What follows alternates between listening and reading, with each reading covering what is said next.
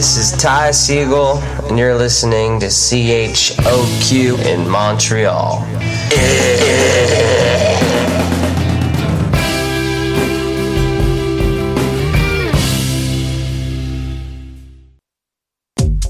Saison théâtrale 21-22 d'Espace Libre est lancée. Huit propositions artistiques, un spectacle déambulatoire dans les rues du Centre-Sud, sept spectacles en salle et plusieurs spectacles offerts en web diffusion. Théâtre en extérieur, comédie, drame historique, documentaire, drag king, cinéma d'art, performance, cirque et cabaret font écho au titre qui résume la programmation. Rendre visible, rendre audible. Procurez-vous vos billets dès maintenant sur espacelibre.qc.ca.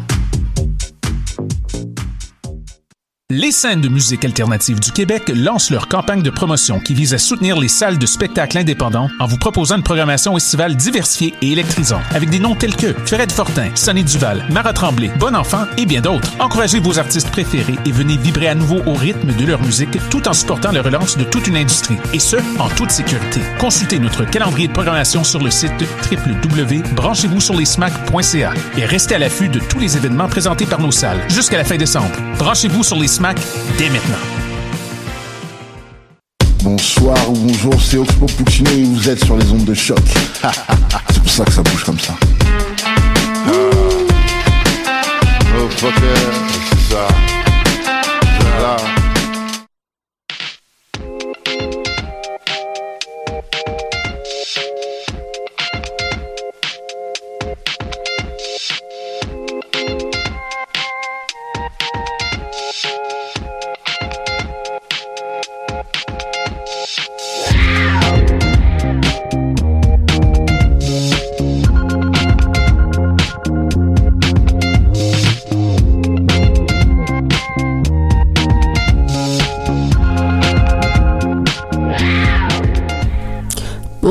Tout le monde, nous sommes le vendredi 19 novembre 2021 et on se retrouve aujourd'hui pour la 130e émission de l'animal politique. Ça y est mes amis, ça y est mes amis. Euh, L'hiver est bel et bien arrivé, la saison officielle euh, débute dans un mois seulement, ah, déjà plutôt, mais personnellement dès qu'on a les premiers flocons et que je dois sortir la veste et les bottes et les gants et la tuque et tout, pour moi ça y est c'est l'hiver. Oui, On est d'accord. oui, on est très d'accord. Et mercredi matin, j'ai eu l'agréable surprise, enfin l'agréable surprise, je sais pas si c'est le mot vraiment euh, en voyant qu'il neige, euh, en tirant mon rideau de voir qu'il y avait 30 cm de neige. Non, je rigole. Ah, non, non, Il y, avait, il y avait trois pauvres flocons qui se battaient euh, en duel pour, pour tenir si au beau. sol. En allant chercher à manger tout à l'heure avec Manon, il y a à peu près une heure, on a été surpris parce qu'il neigeait encore un peu plus chaque jour, dites donc. C'est beau. C'est vraiment l'hiver. Sans transition, aujourd'hui l'équipe vous a concocté de belles petites chroniques. Au programme, on va parler du Salon du Livre à Montréal, de la hausse de l'itinérance depuis le début de la Covid-19 et on parlera du nazisme dans le système scolaire albertain. Oui, rien que ça.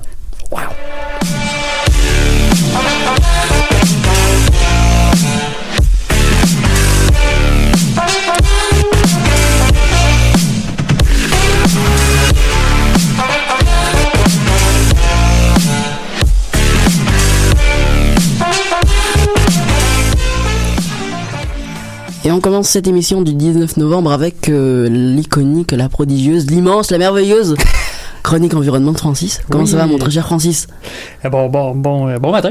Bon matin, Bon bon, après-midi. midi, bon après-midi, on sait plus. Euh, mardi dernier, la Cour du Québec a donné raison à une entreprise pétrolière, Ressources Utica, qui contestait le refus d'un permis de forage pétrolier en Gaspésie. Cette décision de la Cour obligera le ministre de euh, pardon, le ministre de l'énergie et des ressources naturelles, euh, Jonathan Julien, à réévaluer le dossier du projet GALT euh, sans prendre en compte l'article 23 du règlement sur l'exploitation, la production et le stockage d'hydrocarbures en milieu terrestre. C'est très compliqué. Oui. Francis, c'est quoi le projet GALT et pourquoi ce fameux article 23 est si important dans ce dossier? Eh bien, salut Nico.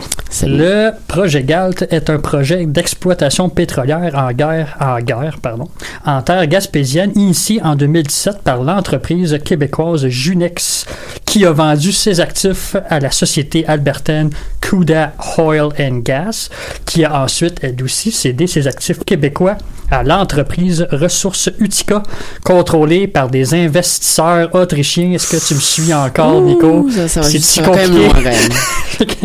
en gros, euh, ça appartient plus vraiment à des investisseurs québécois, mais bref. C'est ça Euh, que je comprends à peu près.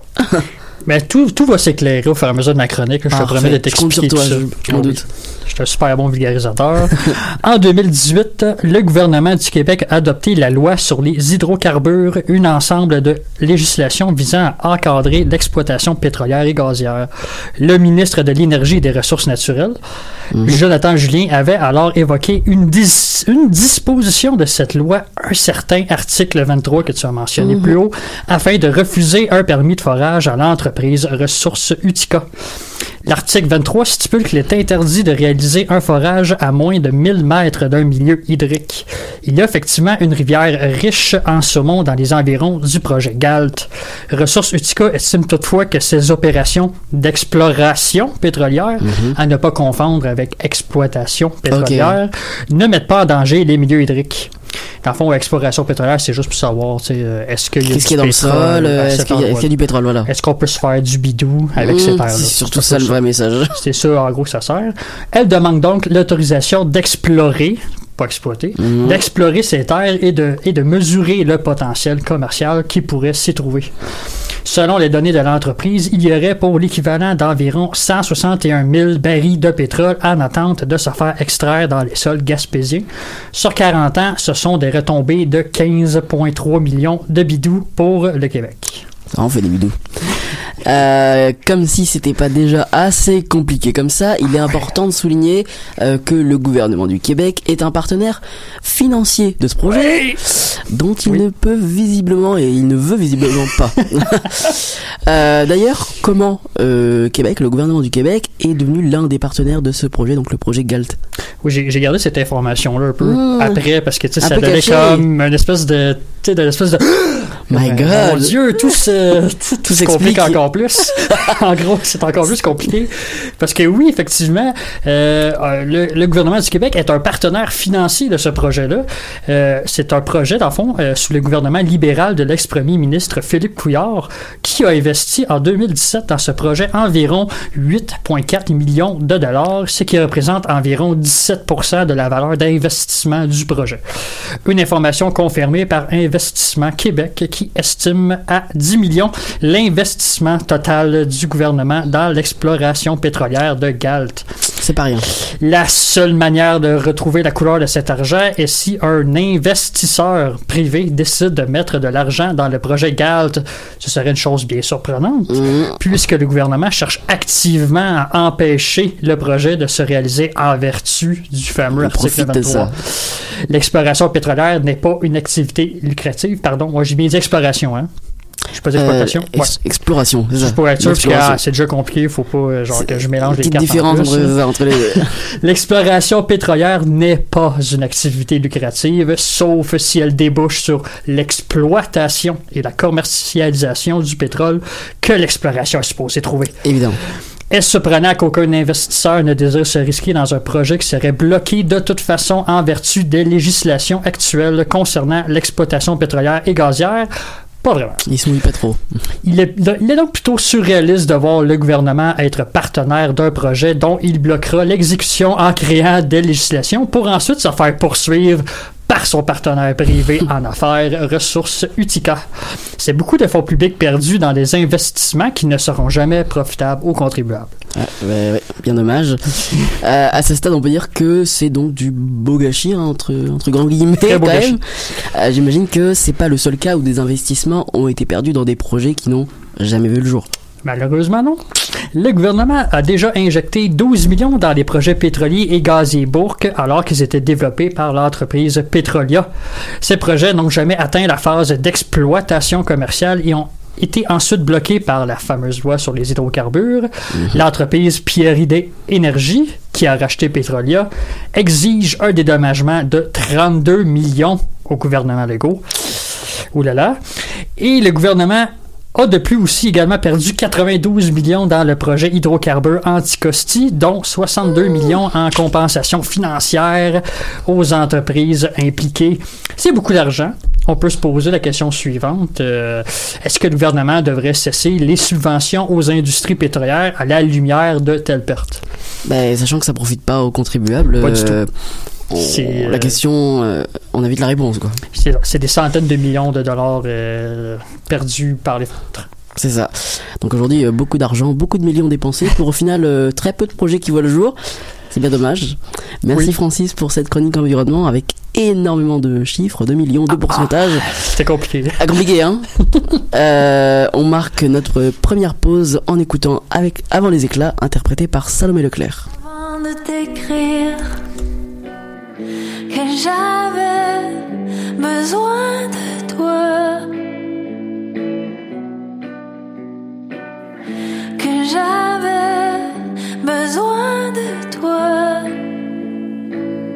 J'ai pensé pleurer, j'ai pensé pleurer, mais j'ai pas fait ça.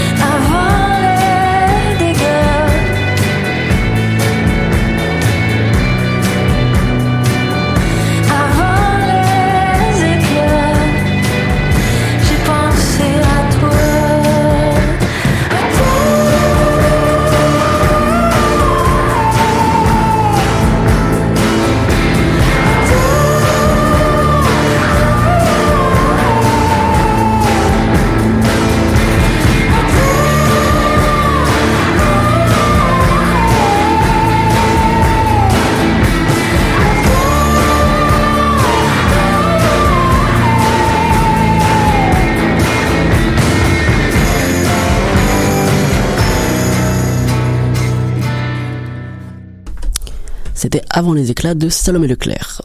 On retrouve maintenant Juliette pour notre dose culturelle de la semaine. Alors tu nous fais un virage à 180 degrés Juliette cette semaine puisque tu abandonnes le cinéma pour revenir à la littérature. Et oui, Nico, cette semaine, c'était le début du Salon de livre du Montréal, qui a lieu d'ailleurs du 13 au 28 novembre 2021 au Palais des Congrès et dans la ville. Du coup, si euh, lire des livres, avoir le plaisir de sentir la page de garde neuve des nouveaux romans ou sentir euh, la sensation d'enchaîner les BD, ça semble remonter à loin dans nos souvenirs d'enfance parce qu'on passe trop de temps scotché à nos téléphones, à regarder des TikTok, on n'a plus vraiment le temps pour ça. Le Salon du livre, ça semble être la bonne occasion pour renouer avec la littérature. En effet, entre séances de dédicaces, rencontres avec l'auteur, débats autour d'un même thème, on sort de l'image un peu du rat de bibliothèque solitaire et marginalisé pour rendre la lecture ludique et rassembleuse. Et puis le ticket à 8 dollars seulement pour l'étudiant, ça fait plaisir. Et puis Nicolas, je vais pas te mentir, mais il y a un événement du Salon du Livre cet après-midi à la librairie Le Le Guélion dont j'ai vraiment envie de te parler. C'est quoi cet événement? J'imagine que c'est au sujet d'un livre en particulier? C'est ça, oui. En fait, Geneviève Morand et Nathalie Anne Roy ont collaboré ensemble pour écrire un livre qui s'appelle Libérer la colère et elles en parlent cet après-midi. Il s'agit en fait d'une discussion ouverte sur la colère et la sexualité dans une perspective féministe à laquelle tout le monde peut prendre part. Le livre, en lui-même s'est basé sur la colère retenue par les femmes suite à tous les outrages et les agressions que chacune a subies au cours de sa vie. Elles ont en fait été à la rencontre de différentes femmes, les ont écoutées, ont retenu leurs témoignages pour pouvoir écrire un livre qui pulvérise un peu le mythe de la femme, soit celle qui endure en serrant les dents, ou encore celle de l'hystérique impulsive, etc. Et en fait, si Libérer la colère, ça semble être un livre féministe à acheter au salon, c'est certainement pas le seul à être paru ces derniers mois. La parole semble se libérer pour les autrices féministes et leurs ouvrages et recherches se lisent et surtout se vendent bien, ce qui est assez nouveau et encourageant pour notre génération. Comme par exemple, je ne sais pas si tu en avais entendu parler, mais le livre Le féminisme pop de Sandrine Galland, sorti le 21 septembre au Québec, qui analysait la place du féminisme dans notre culture populaire contemporaine. Autrement dit, c'était un peu comment les stars comme Beyoncé ou Lady Gaga prônent le You Can Have It All, tout en acceptant la, la société patriarche et inégalitaire dans laquelle on vit, où il est difficile, voire quasi impossible pour les autres femmes, j'entends par là celles qui ne sont pas multimillionnaires, de s'élever. Ok, donc on peut dire que c'est une bonne chose. Euh, si les livres sur le féminisme ne cessent de se multiplier et de faire parler d'eux, ça peut, ça peut être que positif, j'imagine.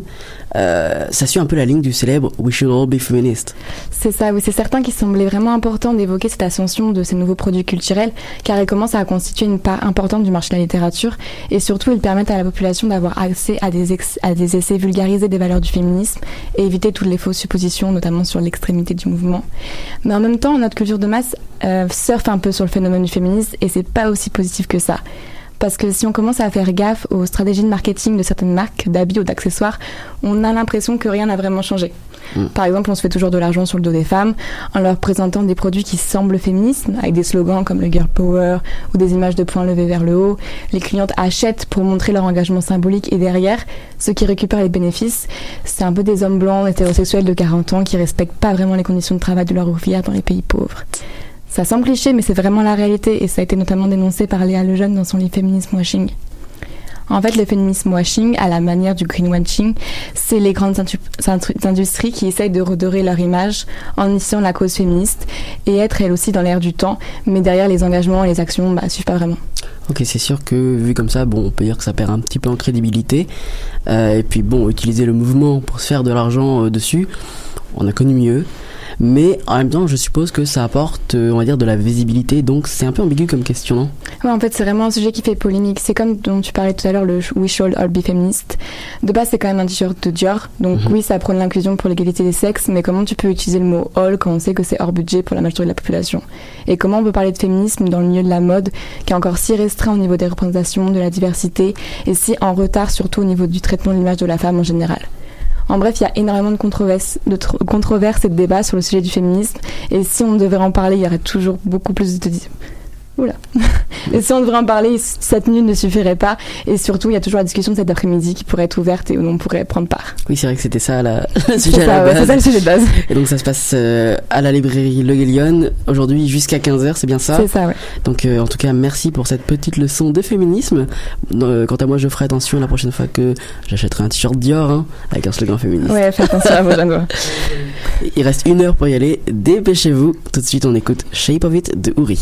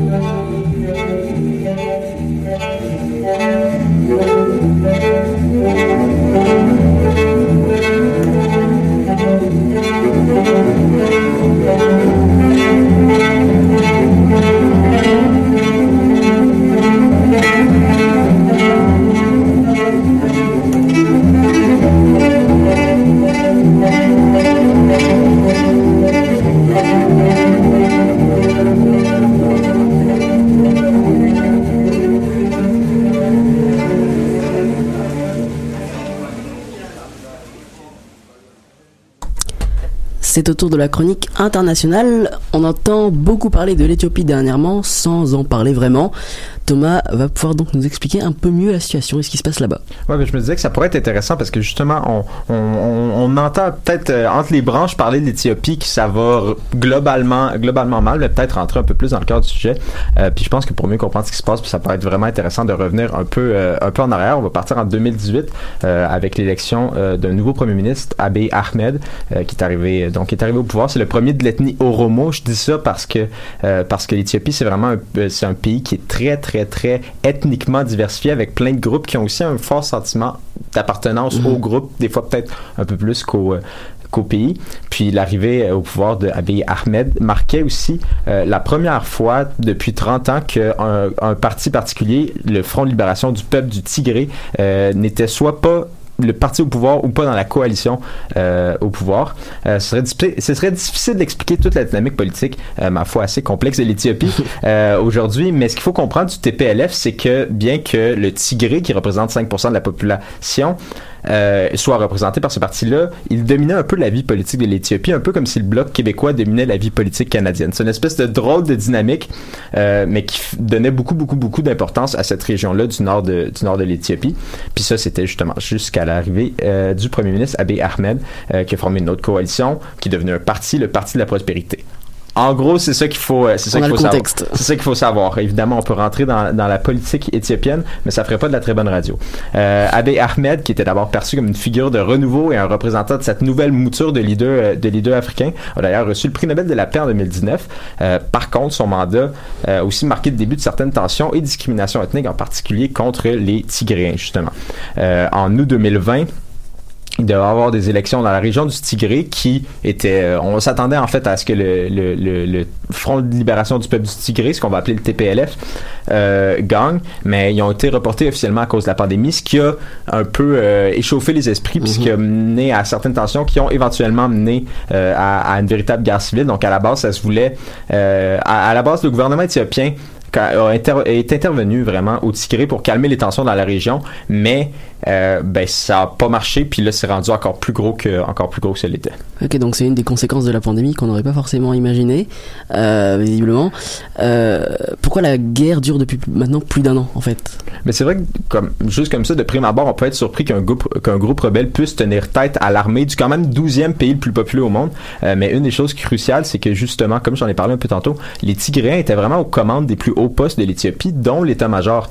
Ils ont été congédiés par Abiy Ahmed, sauf que le problème, c'est qu'ils apportent maintenant au TPLF, ben, le problème pour, pour le gouvernement éthiopien, c'est qu'ils apportent maintenant au TPLF et privent le gouvernement central d'une expérience cruciale, d'une connaissance fine de l'appareil militaire éthiopien et surtout d'un bon nombre de soldats aussi. L'autre aspect, c'est que même si c'est pas tous les Tigréens qui sont favorables au TPLF, euh, il y a eu pl- plein d'exactions, de destruction de villages, de viols, puis une espèce de génocide, en tout cas une grande persécution des Tigréens. Ça fait que ça les pousse à, se rallier à la, cause du TPLF, qui est considéré par plusieurs comme une organisation terrori- ter- terroriste. Euh, ceci dit, même si l'Occident est plutôt du côté du, euh, du premier ministre Ahmed, il reste qu'il y a une persécution des Tigréens et que le, le, premier ministre, pas le président, c'est le premier ministre, n'est pas nécessairement blanc comme neige non plus. Euh, puis justement, au début, la guerre était surtout concentrée dans la région du Tigré, euh, donc ça c'est dans le nord du pays, mais là ça, s'étend dans d'autres régions peu- peut-être un peu plus importantes euh, pour le gouvernement, donc les régi- régions de l'Oromia où il y a le peuple Oromo, euh, les, dans l'Amara et dans euh, la région de l'Afar. Euh, et maintenant, le TPLF, c'est plus le seul, c'est plus la seule force. Il y a aussi une coalition dans ces dans ces autres régions-là qui s'est joint au TPLF. Donc, c'est vraiment en train de devenir une une guerre une guerre civile. Puis pourquoi on en parle beaucoup ces temps-ci? Ben, premièrement, parce que le, premier ministre éthiopien, il y a quelques semaines, a déclaré l'état d'urgence. Il y a eu, par contre, plus de 1000 personnes qui ont été arrêtées assez arbitrairement par le gouvernement éthiopien. C'est pour ça qu'on en parle. Puis surtout, c'est que le TPLF et ses, alliés sont maintenant sur le chemin de la capitale Addis Ababa, ce qui inquiète beaucoup euh, la communauté internationale. Euh, et l'au- l'autre L'autre aspect, c'est qu'il y a une famine qui est en train de se passer, euh, est en train de se passer en Éthiopie. Puis peut-être qui vont se souvenir dans les années 70, dans les années 80, euh, l'Éthiopie, qui était alors sous le régime euh, du leader communiste Mengistu, a connu une gigantesque famine. C'est pour ça que dans les esprits des gens, Éthiopie et famine, c'est pas nécessairement quelque chose de nouveau, sauf que, euh, ben, c'est justement un pays qui a une qui a à la base un grand potentiel de, fam- de famine puis n'importe quelle perturbation ben engendre des engendre, euh, engendre des conséquences euh, qui se veulent qui se veulent épouvantables donc c'est pour ça qu'on commence à en parler parce que là ça commence ça commence vraiment euh, à dégénérer donc ça s'est pas calmé depuis un an, ça a même grossi, ça a eu des grosses conséquences. Exactement. Puis, c'est vraiment rendu une, une- une guerre, une guerre civile parce que c'est plus juste une région. C'est plus juste le TPLF contre le gouvernement. Exactement. Ben, sachant, sachant tout ça, est-ce que plusieurs organismes ou gouvernements à l'international réclament des actions plus concrètes. Oui, puis en particulier récemment parce que depuis qu'on s'est rendu compte que le TPLF pouvait prendre Addis Ababa, qui est non seulement la capitale, mais qui est aussi un lieu important culturellement, historiquement euh, en Éthiopie, ben là, les gens ont comme allumé, wow, ok, ça se peut que ça, ben, on l'a vu un peu en Afghanistan, quand les talibans ont pris Kaboul, ça, a changé, euh, ça a vraiment changé la donne. Euh, le 6 novembre, Washington a d'ailleurs ordonné le, départ de son personnel non essentiel en Éthiopie. Le secrétaire d'État des États-Unis, Anthony Blinken, a encouragé les partis à s'asseoir à la table des négociations lors d'une lors d'une rencontre avec le président kenyan Uhuru Kenyatta. Niagata. Euh, mais le conflit se veut très régional malgré les malgré ce que ce que la communauté internationale euh, dit. Le gouvernement éthiopien avait jusqu'au printemps le soutien de l'Érythrée et compte toujours le soutien de la Somalie et de Djibouti et potentiellement des Émirats Arabes Unis. Euh, donc c'est vraiment des pays qui sont pas très loin, qui sont, qui sont pas très loin de l'Éthiopie. Ça reste un conflit assez euh, régionalisé. Mais peut-être plus important, si on veut rester dans l'aspect international, c'est le 17 septembre, le président Biden a, décidé un- a signé un ordre exécutif. Donc ça, c'est une espèce de c'est comme un des plus gros pouvoirs que le président américain a, c'est d'inventer à peu près une, petite loi euh, qui va permettre à Washington d'imposer des sanctions punitives contre les gouvernements de l'Éthiopie, de l'Érythrée qui était l'allié, euh, puis qui est encore relativement l'allié de l'Éthiopie, euh, d'imposer des sanctions aussi contre le TPLF et contre le gouvernement régional de l'Amara s'ils continuent à vouloir prolonger le conflit, s'ils obstruent l'arrivée d'aide humanitaire ou s'ils commettent des crimes de guerre et des violations des droits de l'homme. Puis ça, ben, malheureusement, c'est quelque chose qui est avéré. Il y a des rapports de l'ONU euh, qui ont d'ailleurs fait état de viols de masse et de, de meurtres par les forces autant tigréennes que éthiopiennes. Euh, les deux côtés s'accusent de bloquer l'aide humanitaire, tout comme l'ONU d'ailleurs, Mhm. qui les accuse de bloquer la- l'aide humanitaire. Puis c'est ça qui explique aussi une, une réticence de l'international à s'engager concrètement pour un parti ou pour un autre, parce que euh, ben le, le président, euh, le premier ministre Abiy a comme lui aussi a été a laissé faire l'aide humanitaire Mm. puis l'a bloqué d'une certaine euh, d'une certaine manière ce qui a fait qu'on n'a pas pu envoyer de l'aide Tout le monde se rejette la pierre à chaque fois. C'est ça mais tout le monde a un peu une part de responsabilité aussi, c'est pas juste euh, c'est pas juste il y en a un qui dit la vérité puis il y en a l'autre qui Ouais. puis il y en a un autre qui ment. Euh, puis bien que puis si on vient peut-être au Canada, on a on a suivi un peu la situation mais c'est sûr que la pandémie a vraiment pris la, la grande place la grande place médiatique euh, ben, ici et ailleurs Euh, mais le gouvernement canadien s'est donc fait peu bavard ou disons peu impliqué euh, bien- sûr en Mm. souhaitant une fin une fin pacifique au conflit Évidemment. mais mais sans euh, sans sans plus. Tu dis qu'il y a eu un, donc une loi que- qui a été décidée par Washington. Est-ce que ça a eu un réel impact? Pas vraiment parce que c'est la, Les la- sanctions punitives Ben, c'est que ça, ça permet, ça permettrait de mettre des sanctions punitives contre euh, l'Éthiopie, l'Érythrée, le TPLF puis l'Amara. Euh, mais c'est sûr que c'est pas euh, concret quoi. c'est absolument pas concret. C'est pas comme on dit en anglais boots on the ground. C'est pas des soldats américains qui sont là-bas. D'ailleurs, on a retiré, euh, on a retiré le personnel non essentiel en Mm. Éthiopie. Dit Donc, c'est ça. Puis ça reste un conflit, comme j'ai mentionné tantôt, qui est très régionalisé. Puis en ce moment, les États-Unis aussi, depuis le, le- depuis le, le fiasco de l'Afghanistan, sont pas nécessairement très En- en- enclins. enclins à envoyer justement des soldats américains, des soldats américains à l'étranger. Et en entendant ça, est-ce qu'on peut espérer une solution au conflit Ben ça, ça c'est une bonne question. Moi, j'ai juste un diplôme en, j'ai juste un diplôme en musique, fait que ça, ça vaut ce que ça vaut. Mais dans un conflit, c'est souvent plus facile de désarm- désamorcer justement une situation comme ça lorsque c'est assez jeune. Euh, ça fait un an, c'est beaucoup et c'est pas beaucoup en même temps. Je pense qu'on est encore dans cette fenêtre là où ça serait possible d'être euh, d'être désamorcé. C'est juste qu'il faut pas oublier Tigray puis dans le nord de la région de l'Amara, il y a une famine en ce moment Euh, et le TPLF accuse justement le gouvernement central de génocide et il y a des rapports euh, qui présentent des atrocités commises des deux côtés. Donc la situation est assez complexe puis ça, bouillonne en ce moment vraiment beaucoup. Ok, merci Thomas pour cette euh, chronique internationale. On va suivre la situation de près si elle est amenée à s'étirer encore dans le temps. On poursuit avec Merci de rien, interprété par Zach Boileau.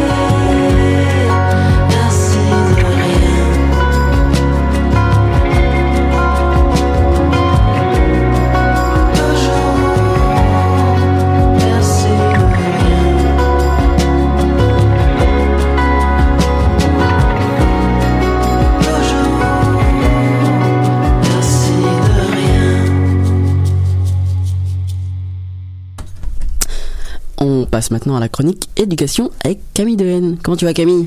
Eh bien, moi, ça va comme chaque semaine, mais euh, clairement, là, bah, comme chaque, chaque semaine aussi, on va un peu euh, spill the tea, on va pas se mentir. J'ai hâte. Alors, euh, bah, comme chaque semaine depuis maintenant deux mois, tu nous reviens avec un sujet chaud, très chaud, et tout aussi inquiétant que les autres.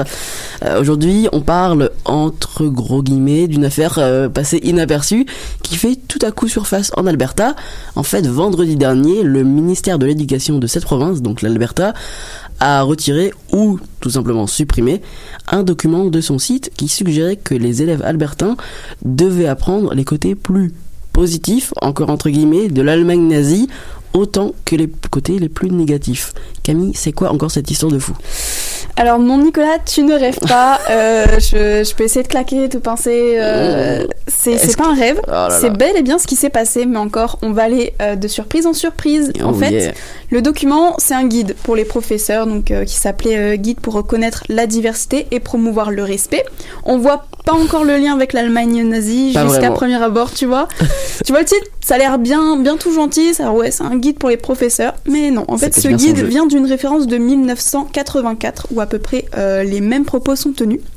Il a été republié en janvier 2020 et c'est un peu plus d'un an et demi après, en novembre 2021, que le ministère s'est rendu compte de cette erreur. Il est jamais trop tard, comme on dit. Euh, donc, si je comprends bien, le document n'est- n'existe vraiment plus. Est-ce que tu as réussi à retrouver ce qu'il disait exactement ce document? J'ai essayé avec toutes mes connaissances de chercheuse de retrouver le moment de le document de base, mais j'ai pas réussi ou pas exactement. En fait, j'ai trouvé deux choses. J'ai trouvé un screenshot par City News où on peut retrouver les fameuses phrases. Donc ça, ça va être le, le début Mhm. du- du- de la partie qui nous intéresse aujourd'hui. Donc la ressource révèle-t-elle à la fois le, com- le comportement et attitude positifs et négatifs des divers groupes représentés?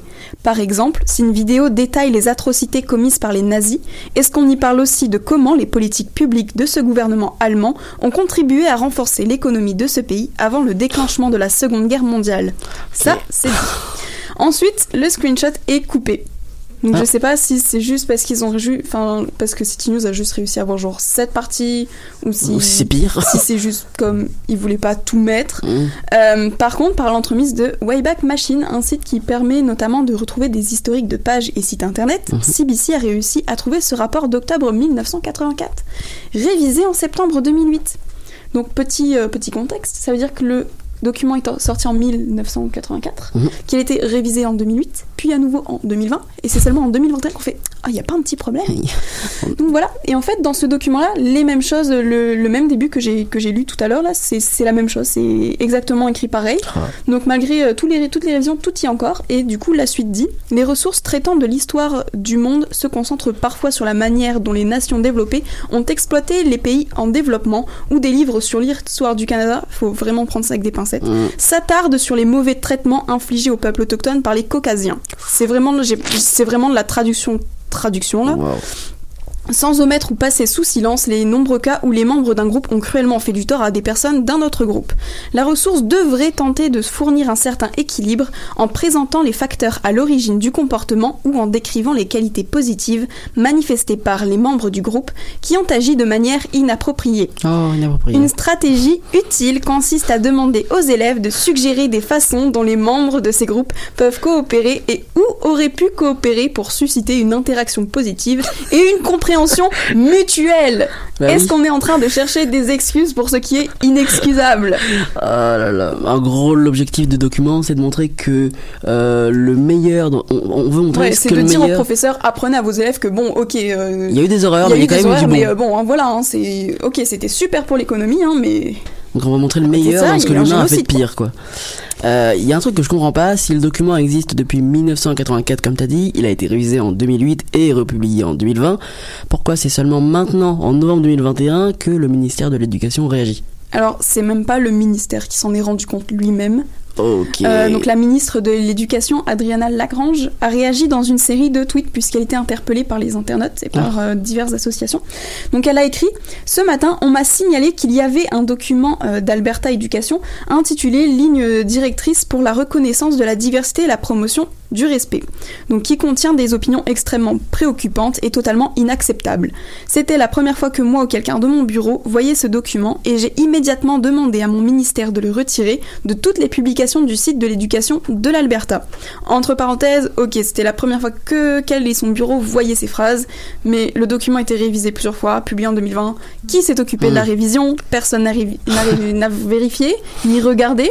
C'est passé Enfin, entre les bon. mains de quelqu'un quand même, j'imagine. Revenons à nos tweets. Les points de vue erronés exposés n'ont pas leur place dans notre société et je dénonce catégoriquement ce qui est écrit. Il n'y a pas de côté positif à raconter sur le régime nazi meurtrier, comme ce document le suggère à tort. Pour être clair, ce document n'a rien à voir avec le processus curriculaire et le contenu démon remonte à il y a quelques années. Justement, est-ce qu'il fallait pas peut-être euh, vérifier? Ouais, tout simplement. en aucun cas, mon bureau n'approuverait qu'un contenu horrible comme celui-ci soit enseigné aux étudiants albertains. Je tiens à remercier les groupes qui ont euh, porté cette question à mon attention. Donc, euh, mon bureau a depuis contacté. Donc là, c'est c'est aussi un des bureaux qui a euh, une des organisations qui a fait remonter l'information. Mhm. Donc c'est le CIJA, Centre pour Israël et les affaires juives. On a les amis du centre Simon euh, Wi- Wiesenthal, désolé pour la prononciation, donc pour les études sur l'Holocauste, donc FSWC, et l'ordre indépendant du Benai Breath, encore une fois désolé pour la prononciation, c'est assez compliqué, mais pour, la, pour les informer des mesures prises pour rectifier la situation. Donc en plus de cela, l'attaché de presse de la ministre Nicole Sparrow a déclaré que oui, le document avait été mis à jour l'an dernier, mais seulement pour ajouter des mentions sur une loi sur l'éducation adoptée en 2019 et retirer une autre loi en rapport euh, avec une loi néo-démocrate. Donc le document a été comme revu sans être revu. Genre, allez, on ajoute juste ça, tu vois, mais on ne, on ne fait rien d'autre. Oui, donc l'attaché de presse est au courant du document en fait. Elle, euh, Ben, je pense qu'ils ont dû quand même mener l'enquête parce que je pense que ça doit rester dans les archives. Genre, qui a fait, qui a écrit ça, qui a rajouté ça. Mhm. Ça doit se savoir. Ça peut, ça peut être retraçable. Puis en, en le 40 coup, ans quand même, ils ont, ils eu le temps de, de voir ça, j'imagine. En bientôt 40 ans. Euh, on voit que le, la ministre de l'Éducation, donc Adriana Lagrange, a réagi. Est-ce que d'autres organismes se sont prononcés sur le sujet? Alors, ben, pour le coup, oui, évidemment, et heureusement, j'ai envie de dire, par rapport à cela, le président de la Fédération juive d'Edmonton, Steve Shafir, a déclaré, je cite l'article de Radio-Canada, Nous ne cherchons pas à blâmer quelqu'un pour cela, mais nous aimerions nous assurer qu'il y ait des garanties en place pour éviter que cela ne se reproduise. Il a aussi indiqué qu'il allait plaider pour que des notions euh, éducatives sur l'Holocauste soient incluses dans le nouveau programme scolaire à l'étude. Et d'ailleurs, la ministre de l'Éducation doit rencontrer cette personne pour discuter du document qui, selon euh, Steve Shafir, je cite toujours Radio-Canada, était profondément offensant à l'égard des survivants de l'Holocauste et leurs descendants. Et est-ce que, pour finir, la ministre a indiqué que d'autres mesures allaient être prises? Alors, vu comment le document est passé entre les mailles du filet pendant toutes ces années, Adrien La- Lagrange a demandé à ce que tous les documents, et surtout les plus vieux, soient soumis à un examen pour éviter que quelque chose ne se reproduise. C'est quand même euh, logique parce que Oui. si ça, ça a été découvert, je pense qu'il y a d'autres pépites dans Oh. plusieurs textes. Euh, on parle d'archives, donc il doit y en avoir quand même pas mal. Donc euh, c'est c'est ça. Donc c'est un événement un peu fâcheux qui nous laisse nous interroger et qui nous laisse aussi sans vraiment de réponse à nos questionnements. Aura-t-on un jour le fin mot de l'histoire sur pourquoi autant d'années sans être aperçu? Je ne pense pas, parce qu'en plus ça a dû être numérisé. Donc euh, en tout Mm. cas, ça montre à quel point il faut être très précautionneux avec les documents anciens et qu'un document est toujours bon pour être mis en question et révisé. Ça sera l'objet d'autres chroniques, euh, les autres pépites Ouais, qu'on trouvera dans- à l'avenir. Merci beaucoup Camille pour cette euh, chronique éducation, une fois de plus très troublante et qui soulève de grandes, ah, ah, pardon, de grandes interrogations à l'heure où le nationalisme euh, est aux portes de nombreux pays et parfois même déjà au pouvoir. Je vous propose de terminer nos écoutes avec Comme les autres de Poupie.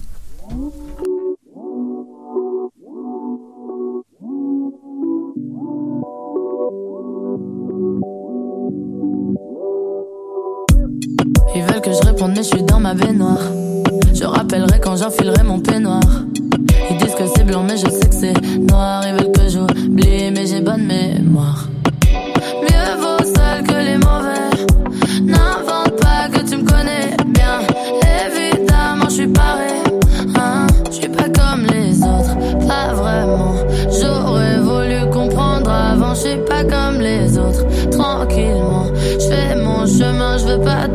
je suis pas comme les autres. Pas la peine de dire que c'est ma faute. Je quitte le navire, t'es pas des nôtres. Je vais pas tout redire, donc prends des notes. Comme les autres, je suis pas comme les autres. Pas la peine de dire que c'est ma faute. Je peux pas ralentir quand je pilote. Je vais pas tout redire, donc prends des notes. Comme les autres, je suis pas comme les autres. Ils veulent que je sorte, mais je reste dans ma fusée. Je suis devant la porte et je crois que tout ça m'a usé. Je réponde mais ça leur plaît pas quand je dis ce que je vois. Du coup je crois que mon cerveau me sauve et chaque fois que je me serre dans le seau, y a comme un truc qui s'avance seul, qui me dit qu'il faut lancer l'assaut. Je suis pas comme les autres, pas vraiment. J'aurais voulu comprendre avant, je suis pas comme les autres. Tranquillement, je fais mon chemin, je veux pas ton temps, je suis pas comme les autres.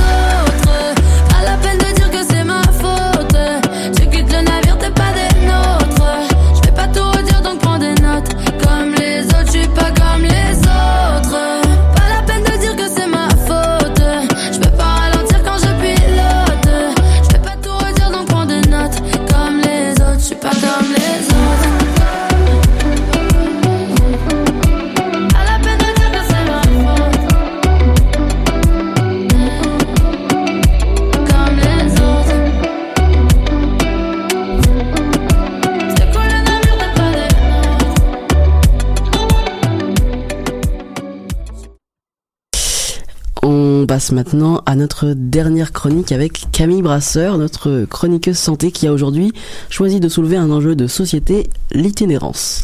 Oui, exactement. Euh, on a beaucoup parlé des itinérants pendant euh, la pandémie, surtout au moment du couvre-feu. C'était le cas particulier, ceux qui pouvaient pas rentrer chez eux parce que chez eux, c'est dans la rue. Le Covid a été compliqué pour tout le monde, ça on va pas le nier, mais ça a, ça a pris des dimensions à part dans leur cas. D'abord, il y a eu ce qu'on a appelé la distanciation sociale. Oui, parce que c'est pas une distance physique, non, non, c'est une distance sociale. C'est quand même moche comme concept pour des gens que la société rejette déjà pas mal en temps normal. En fait, euh, à cause des consignes, beaucoup de refuges ont dû fermer leurs portes ou accueillir beaucoup moins de monde. Il y a toujours le même nombre de personnes, sinon plus, qui en avaient besoin. Euh, sinon plus, parce qu'il y a eu une augmentation d'itinérance à cause de la Covid. On sait que l'économie s'est globalement arrêtée. Plusieurs personnes ont perdu leur emploi, c'est un fait, ça a été un problème pour plein de gens. Sauf que pour certains, perdre leur emploi, ça a entraîné la perte du logement. Et il y a la crise du logement en ce moment à Montréal, je sais pas si vous êtes au courant. Ouais, ça nous a pas échappé. Donc pour la plupart des gens, des aides sont venues compenser plus ou moins efficacement. On parle de la PCU, mais pour quelqu'un qui n'a pas de papier ou qui travaille au noir ou qui déclare pas ses impôts pour peu importe la raison ou qui ne touche pas assez dans l'année, ben il y avait rien en fait. Euh, J'entends que beaucoup ont perdu leur emploi et donc leur logement de fait, mais il y a des structures qui se sont mises en place pour eux. Si je me souviens bien, c'était à l'hiver dernier, à l'heure où la Covid-19 était vraiment sur toutes les lèvres, couvre-feu, confinement, on avait ouvert des arénas. Si je me Ouais, trompe pas. dès l'hiver, dès l'hiver 2020, il y a des structures qui se sont adaptées à la situation. Et euh, moi, je voudrais vous parler d'un d'un organisme en particulier. Depuis 2016, il y a une halte chaleur dans une église sur la promenade Ontario. C'est le Petit CARE, CARE pour Centre d'aide et de réinsertion. C'est aussi parce qu'il care, il se préoccupe des itinérants et de leur situation. À l'origine, euh, cette halte chaleur, c'est juste un service d'urgence pour l'hiver, ouvert seulement la nuit de 8h du soir à 8h du matin. Et ils hébergent, ils hébergeaient à l'origine une quarantaine de personnes et ils touchaient une soixantaine de personnes au total. Euh, donc une quarantaine de personnes hébergées chaque nuit. Et donc cette église-là, c'est toujours une halte chaleur. D'ailleurs, elle vient d'ouvrir, elle va être ouverte tout l'hiver comme tous les ans.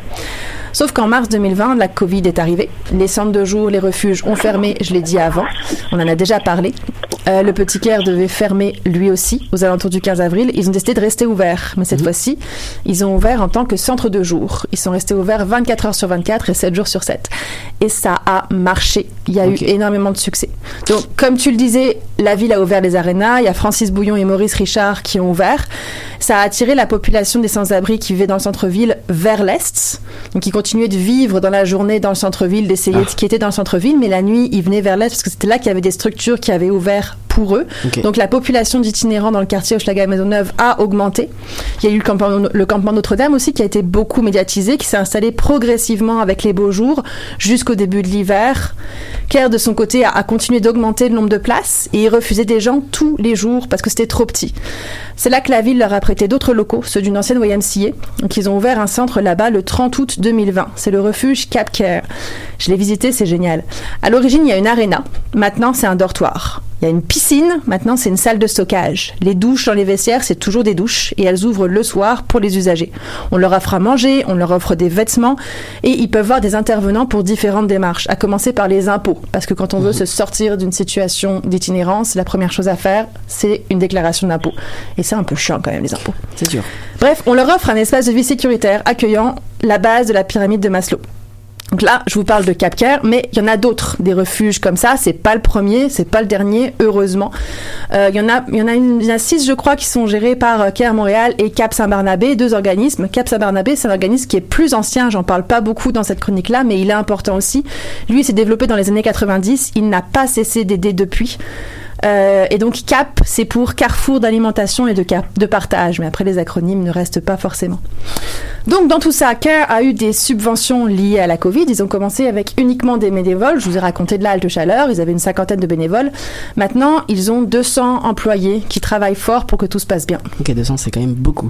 Et donc, les, les subventions, c'est ça qui paye tout. Enfin, c'est les subventions qui payent tout ça? Bah, les subventions couvrent les frais des refuges, donc les frais de ce, que je vous, ce dont je vous ai parlé globalement. Les locaux sont prêtés par la ville aussi, donc ça c'est une bonne chose, mais jusqu'à quand? C'est pas permanent. CARE arrive à faire fonctionner tout ça. Euh, on peut même aller suivre leurs statistiques en temps réel. Euh, ils ont la page caremontréal.net et si j'y vais là tout de suite maintenant, euh, je vois donc le, les refuges sont pleins en fait. Dans CapCare, il y a euh, 128 euh, lits occupés, 5 lits disponibles. En ce moment, il y a 134 personnes.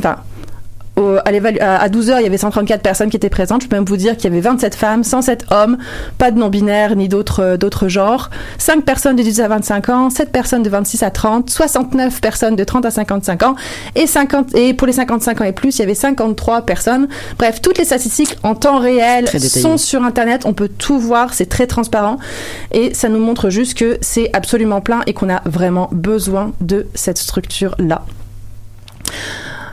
Hum, Les responsables. euh, Qu'est-ce que tu peux nous dire sur les responsables du Cap Saint-Barnabé et du de Bah, c'est pas tant, c'est pas tant les, les responsables que leurs autres programmes en fait, parce qu'ils ont pas, ils ont pas juste ce programme-là qui gère. Euh, ils ont aussi d'autres programmes qui eux ne sont pas financés et qui ont besoin d'être financés et qui offrent une aide qui est encore plus intéressante. On parle d'un programme qui s'appelle Précaire. Donc Précaire. Précaire. Ah. Le jeu de mots est là. Euh, ce sont des maisons de réinsertion. Le principe, c'est que les itinérants qui sont acceptés dans le programme vont avoir une chambre qui est vraiment leur chambre à eux, dans un logement partagé avec d'autres participants au programme. Ils payent un loyer de 500 dollars par mois et avec ça, ils ont tout inclus. J'insiste sur le tout. On inclut l'hydro, l'internet, la nourriture, le café, mais aussi et surtout une heure de rencontre hebdomadaire avec un intervenant. Les participants peuvent passer jusqu'à trois ans dans un logement comme celui-ci, mais en général, le programme est plutôt prévu pour deux ans et il va répondre aux demandes et objectifs de l'usager, donc ils sont suivis dans leur parcours et leur choix pour un temps donné selon leurs besoins. Le but, c'est qu'ensuite ils repartent faire les choses à leur façon et avec un peu moins de galère quand même dans la vie que ce qui, ce qui les a menés là en fait. J'insiste vraiment sur le fait que c'est suit leurs envies à eux, on leur impose pas une manière de faire, on les accompagne pour qu'ils s'en sortent.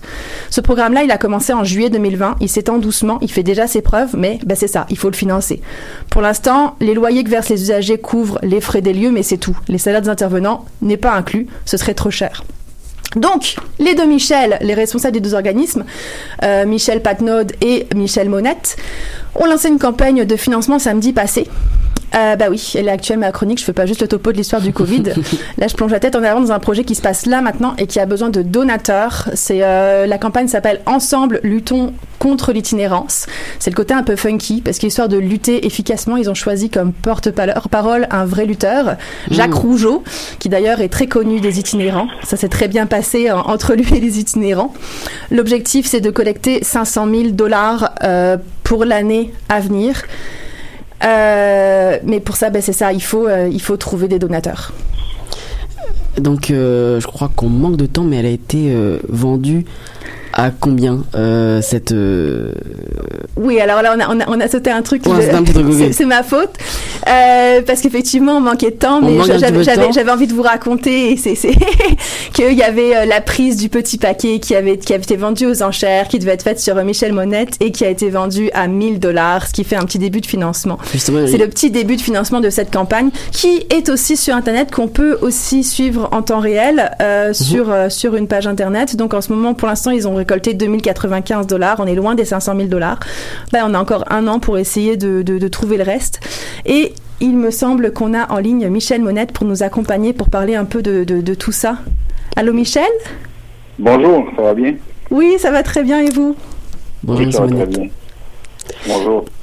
Donc il me semble que euh, Camille a quelques questions à vous poser pour un petit peu approfondir la chronique. euh. Bah, j'ai des questions, mais Nicolas, tu, tu pourras, Je tu peux pourras en poser. euh, tu... Allons-y. À toi l'honneur, On est tous là pour en discuter, je pense. en On est tous là, on a Daphné, on a Daphné avec nous pour Oui. discuter de, de tout ça. Qui d'ailleurs, j'ai déjà été hacker pour un projet, donc euh, bonjour. Bonjour Monsieur Ah oui, Monette. bonjour, Oui. Daphné. Oui. On, on- on voulait savoir, est-ce que vous êtes content, on en parlait tout à l'heure de la campagne, est-ce que vous êtes content de la campagne euh, pour le moment et ou est-ce que vous espériez autre chose euh, pour la première semaine donc, qui a été lancée samedi dernier?